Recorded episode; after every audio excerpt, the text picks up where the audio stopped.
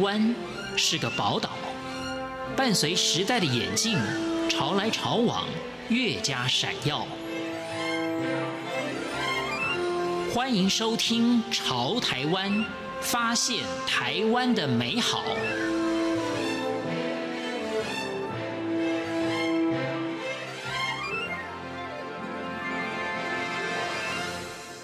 各位亲爱的听众朋友，您好，我是李正纯。像很多国家的发展轨迹一样，台湾的城乡发展有一定的差距。那很多年轻人在自己的家乡找不到好的发展机会，就纷纷跑到都市寻求更大的舞台。当然，这就更拉大了城市跟乡村之间的距离。那这样的差距不仅仅是显现在经济条件上，关于艺术的推广跟扎根，似乎也就更为艰难了。今天节目当中，我们要访问的这一位年轻朋友，他就是一个年轻人返乡非常好的例子。他原本也梦想着在台北的艺术舞台上面有亮丽的表现，但后来他发现自己的条件也许不适合走幕前，但更适合走幕后。他毅然决然地回到自己的家乡台湾南部台南的白河，从零开始。尽管过程非常的艰辛，但渐渐的在原本的艺术沙漠上开创出了一片小小的绿洲。我们今天就来听这位年轻朋友王启敏回乡逐梦的故事。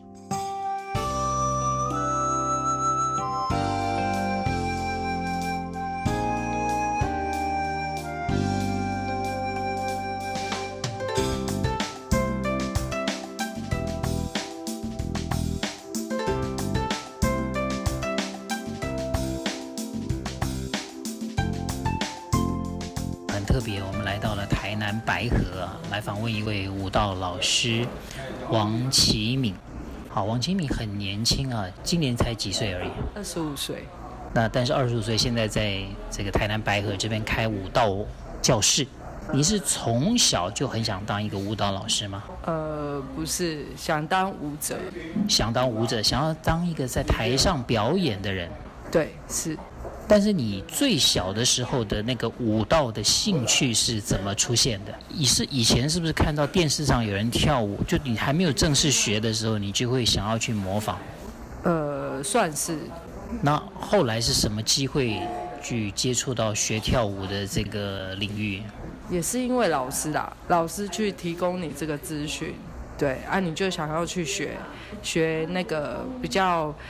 多元化的东西，然后就借由这样的机会，就是就是老师会带你去连接一些舞蹈的东西，然后我们就一直往上面，一直到大学这样子。那当时一开始那么小，其实也只是好玩而已嘛。你的爸妈可能一最早也是觉得，反正就是好玩嘛。嗯。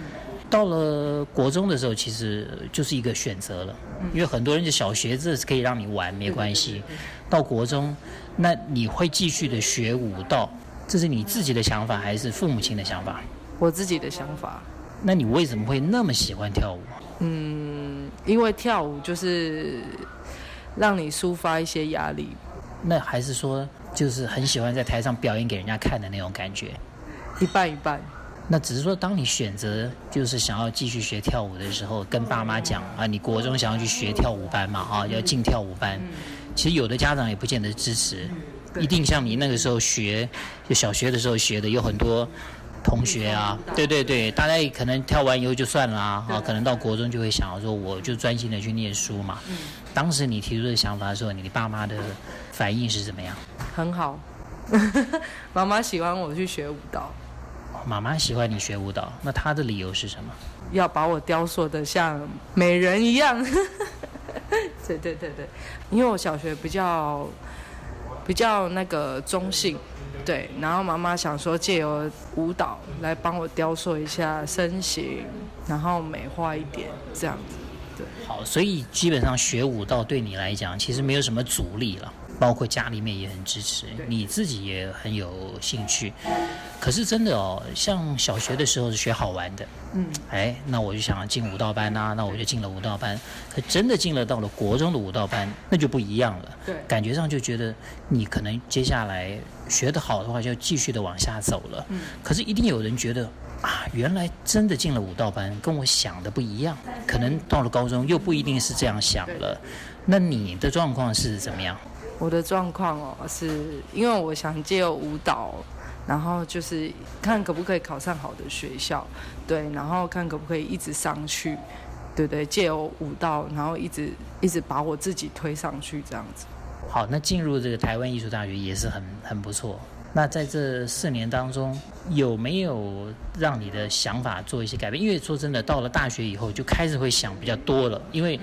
中学阶段想的也就是升学嘛，对，进入下一个学习的下一个学阶段。可是到大学就不一样了，你就开始真的会认真去想，我以后是不是要一辈子做这个工作了？嗯，到大学的时候，你的想法有没有产生什么变化？有啦，就是可能觉得自己不适合跳舞这一块，然后会想说去走幕后的东西。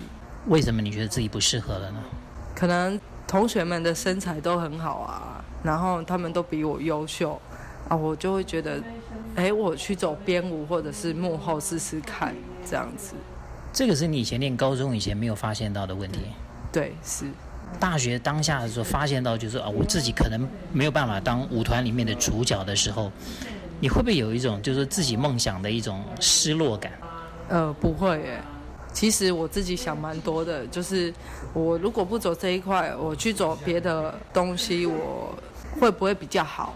我自己就会去想，对对对，或是走排舞的也也可以，我去教别人，不用跳舞，我我去用我的身体去告诉舞者怎么做。做舞蹈的东西，这样子，所以你也蛮能坦然能够接受，就是说自己的条件，然后能够适合做什么样的发挥。可是说实在的，这种艺术的市场或者艺术的这种这种工作机会，大家都会往台北挤。那你为什么反其道而行，会跑回来台湾的南部，回到你的家乡？你都没有想要留在台北吗？就是不会不会想要留在台北的。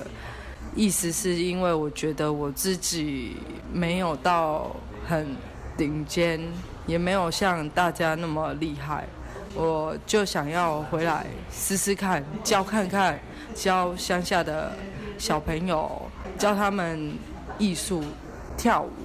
我觉得我自己也是蛮快乐的。但重点这种有一点就是说是主动的意愿比较强，还是说有家庭的因素在里面？嗯，一半一半的。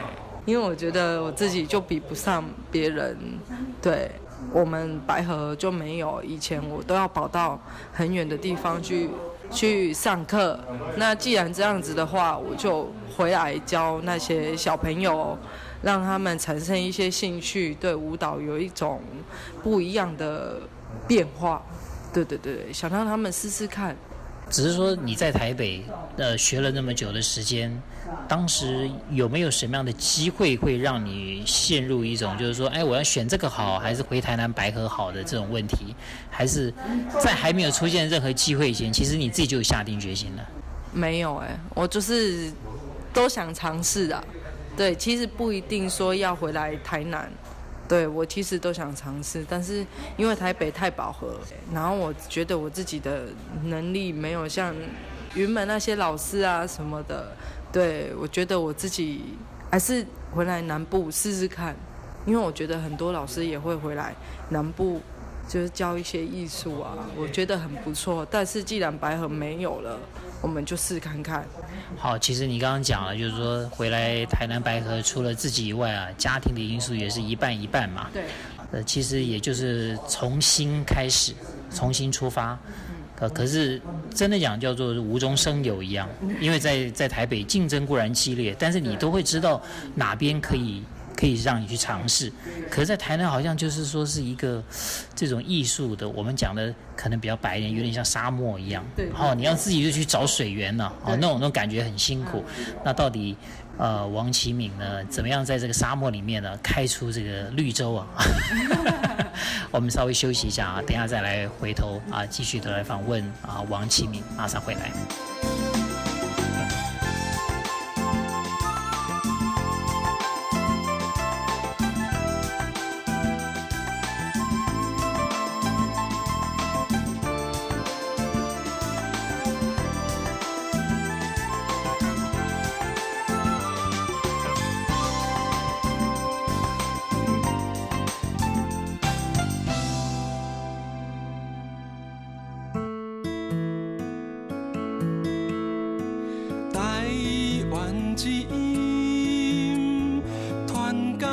世界，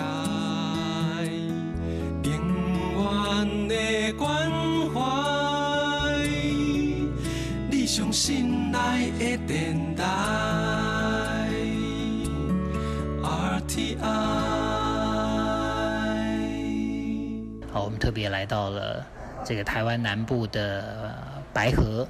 来访问一位回乡创业、回乡圆自己舞蹈梦想的一位舞蹈老师王启敏。刚刚呃，等于说是了解了王启敏啊，在学习舞蹈的过程。呃，其实也许都怀抱着比较大的梦想，一开始的时候，但是后来呢，可能在学习的过程中，会越来越了解到，其实现实状况的一些局限，让我们要怎么样去慢慢去调整。那回来台南。白河这个地方，刚刚我们也提到了啊，这这有点像是艺术的沙漠一样。当时你选择回来的时候，你有些什么样的计划吗？嗯，其实没有哎，就是想一直怀抱着想回来试试看，有也好，没有也好，一直都是试试看的心态。问题是也要有机会让你去试。对，当时就有想到要在这边开一个舞蹈教室吗？完全是没有这个念头，想说先回来，就是让自己打个知名度，然后再去开这间工作室。然后是家人的提议，他觉得我需要一间工作室，因为借由这个工作室，你可以去研究很多的东西。对对对，就是因为这样子，所以一直磨合，跟家人磨合，到最后才开这一间工作室的。你刚刚也提到，一开始要先打知名度，嗯，这个就是一个很困难的事情。知名度要从零开始慢慢建立起来，让大家知道有王其明这个人在。对，怎么样让自己打打出这知名度？先经经过学校，先从幼稚园，因为我一开始先从幼稚园去教课，对，然后慢慢教教到小小学。然后教到国中，然后现在教到高中跟大学，然后还有教一些社团的妈妈，还蛮好玩的。就会觉得在工作中其实都接触不一样的东西。你在国中、高中、大学，你学不到的东西，你在社会，你会督促自己去。建立自己的一些不同的舞风。你觉得在你这个过程当中最困难的是什么？就是在建立知名度的过程当中。因为你从零从零开始，真的会是比较难一点，因为大家都不知道你是谁，你是什么有名的舞者还是谁，大家都不知道的状态下，你去建立自己的知名度。我还有一度哭过。是因为什么事件而哭吗？就比较难啊。那是不是就是说被拒绝很多次而难过的这样？对，是。那你要怎么样来证明自己，或者说是是说服自己，让人家知道说其实你你是做得到，或者你可以带给人家一些什么？突破吧，突破自己。因为大学教的东西有限，啊，出社会的东西比较多元，所以现在以多元化为主。你就要去突破，然后学校教不到的东西，你需要去学习。那你刚刚讲，就是说，当你这个遇到一些问题，你想哭，或者你就是觉得想放弃的时候，当时你会不会有一种想法，就是我干嘛要以前要学舞蹈？你会不会有曾经会有这种想法？有，对，其实你遇到困难都会想逃避啊，但是就是坚持，要自己坚持。家人一定会觉得说，你怎么都没有工作啊，都在家里啊。可是毕竟他们是给你一个力量，一个力量推着你，然后你要往前。这种这种力量最大的是来自妈妈吧？今天没有妈妈这样子推动你，那你会不会今天又是不一样的这个王启明了？可能就会荒废吧，不会进步的那么快，也不会很快就有工作室。各位亲爱的听众朋友，非常谢谢您收听今天的节目，我是李正淳，潮台湾，我们下次再会。